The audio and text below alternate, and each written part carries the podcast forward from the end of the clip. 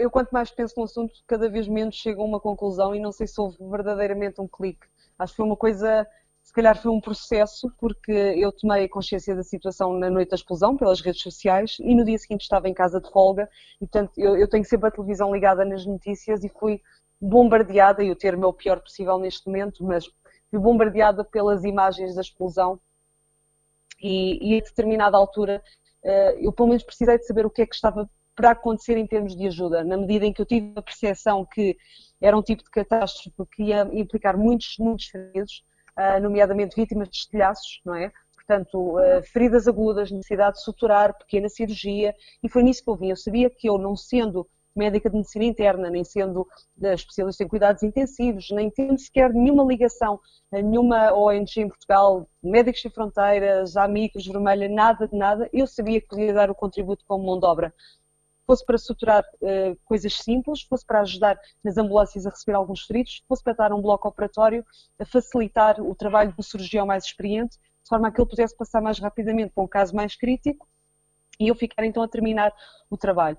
E isto foi uma realidade, foi necessária logo nas primeiras 48 horas, efetivamente eles tiveram muita falta de mão de obra e progressivamente as pronto, os casos têm mudado, mas foi, foi isto que me motivou a vir, sem dúvida. Uhum. E, e, acabei por, eh, eu não estava a ter resposta das fontes das organizações locais e acabei por decidir vir sozinha, de livre e espontânea vontade, por assim dizer.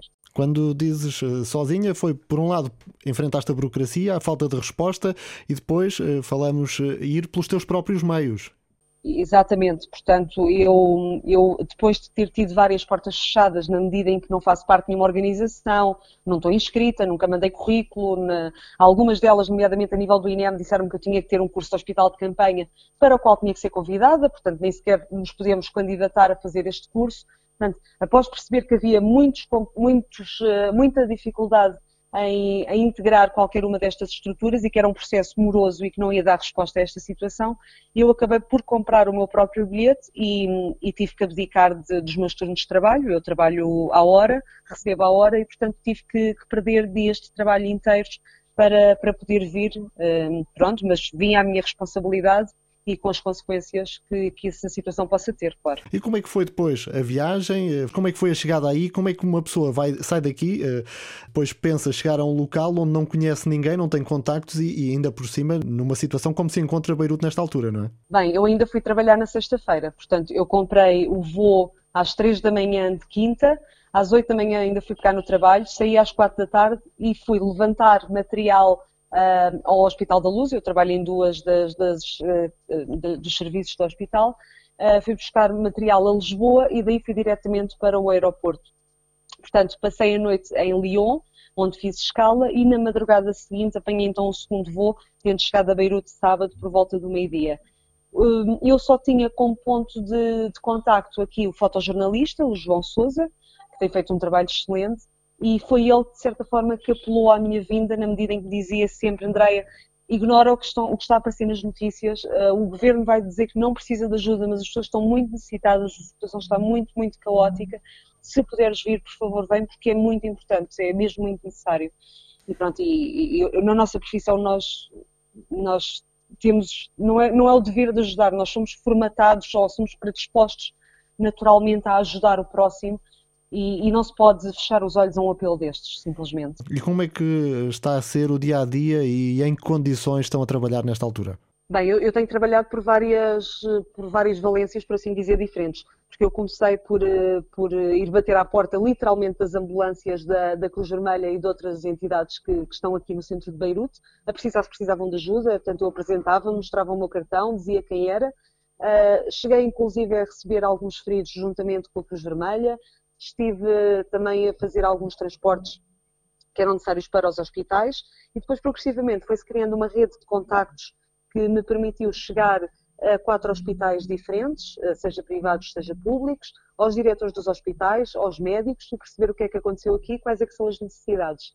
Portanto, para além disso, eu tenho estado a tentar, através da, das doações que tenho angariado, através das redes sociais, tenho estado a tentar fazer a compra diretamente de material médico aos fornecedores, seja material médico, seja um, também medicamentos, isto por forma a, a, tentar um bocadinho fugir ao, ao, sistema corrupto de negócio que se percebe que há nesta cidade e que é muito, muito claro.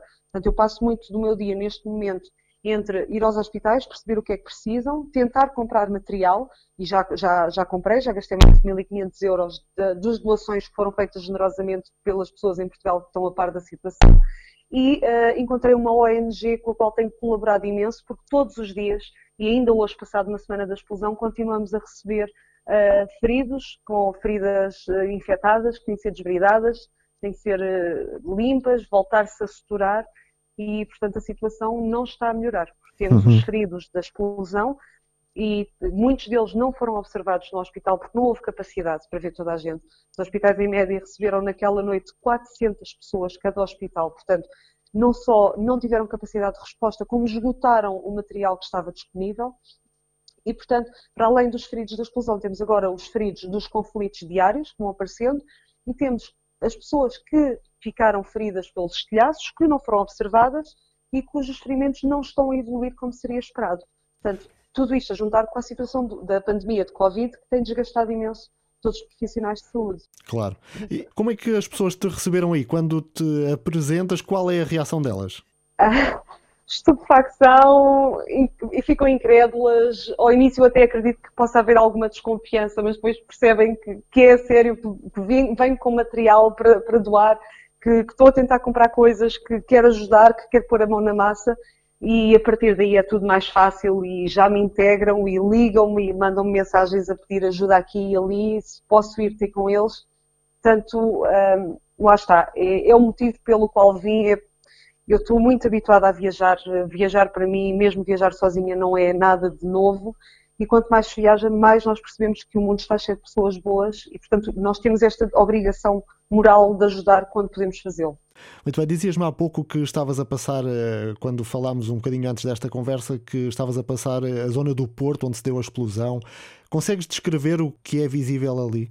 Bem, a zona do Porto é completamente desoladora, portanto, à parte de tudo aquilo que vocês têm visto na televisão, o que me explicaram hoje foi que realmente o facto de a explosão se ter dado muito perto da água, a água em redor absorveu 60% do impacto, os silos absorveram os outros 20% e ao mesmo tempo que absorveram parte do impacto, redirecionaram um, a, a, explosão, por assim dizer. Ou seja, até há um bairro que é o Carantina, relativamente próximo, foi onde eu estive hoje à tarde a trabalhar, relativamente próximo do local de explosão, que não sofreu por aí além com o impacto, porque depois a onda de, de impacto foi num sentido unidirecional praticamente. E nesse sentido direcional, aí é que se vê sim que a cidade está completamente destruída nos primeiros quilómetros e com, com danos que chegam aos 20 quilómetros de extensão. Aliás, hoje disseram que numa casa a 25 quilómetros havia vidros que tinham quebrado com o impacto.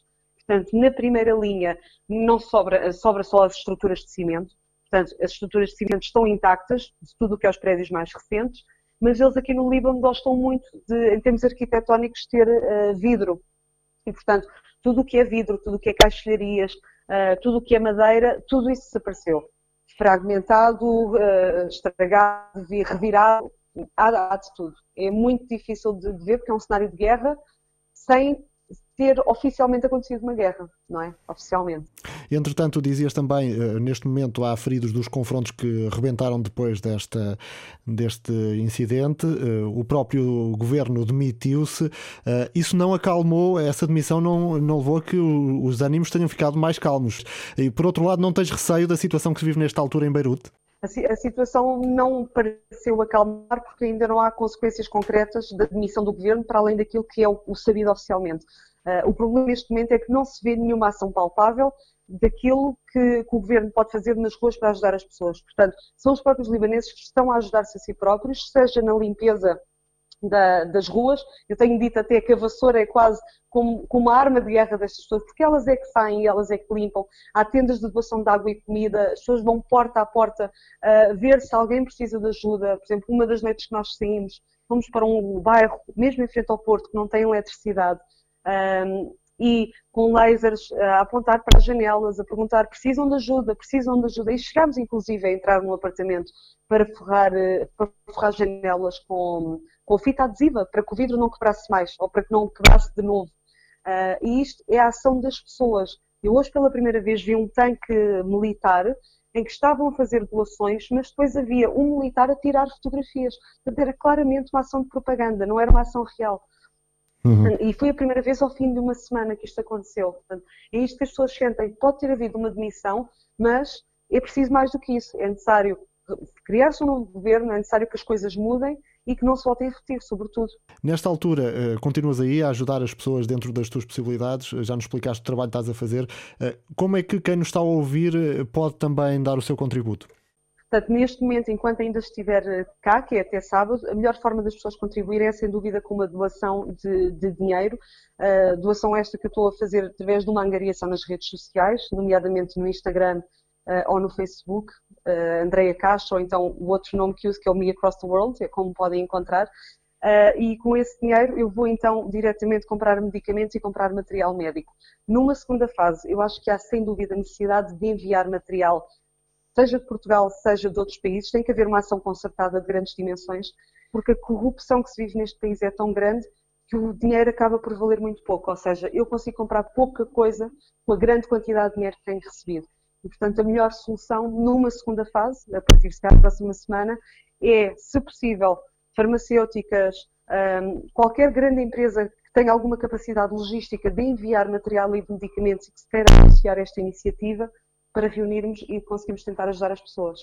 E para terminar, falavas também do teu blog estás habituada e tens feito muitas viagens, mas não é este o tipo de viagens que, a que estás acostumada e que se calhar preferes fazer, não é? Sim, uh, sem dúvida. Viajar não, não é algo de agora e viajar sozinho também não é algo de agora e tem havido um, um percurso ao longo dos últimos anos que se calhar juntou na mesma pessoa o facto de ser médica e de ser viajante uh, e de ter uh, algo, não, não, é um entusiasmo nem uma apetência, mas é um deslumbramento pelo, por aquilo que o mundo tem para oferecer e que culminou com esta vinda a, a Beirute. Era como dizia, quanto mais nós viajamos, mais vemos pessoas diferentes, vemos formas de estar, vemos outras culturas e percebemos que as pessoas são simples e que são verdadeiramente boas. E nós podemos ajudar, e se soubermos, por que não? E foi apenas isso.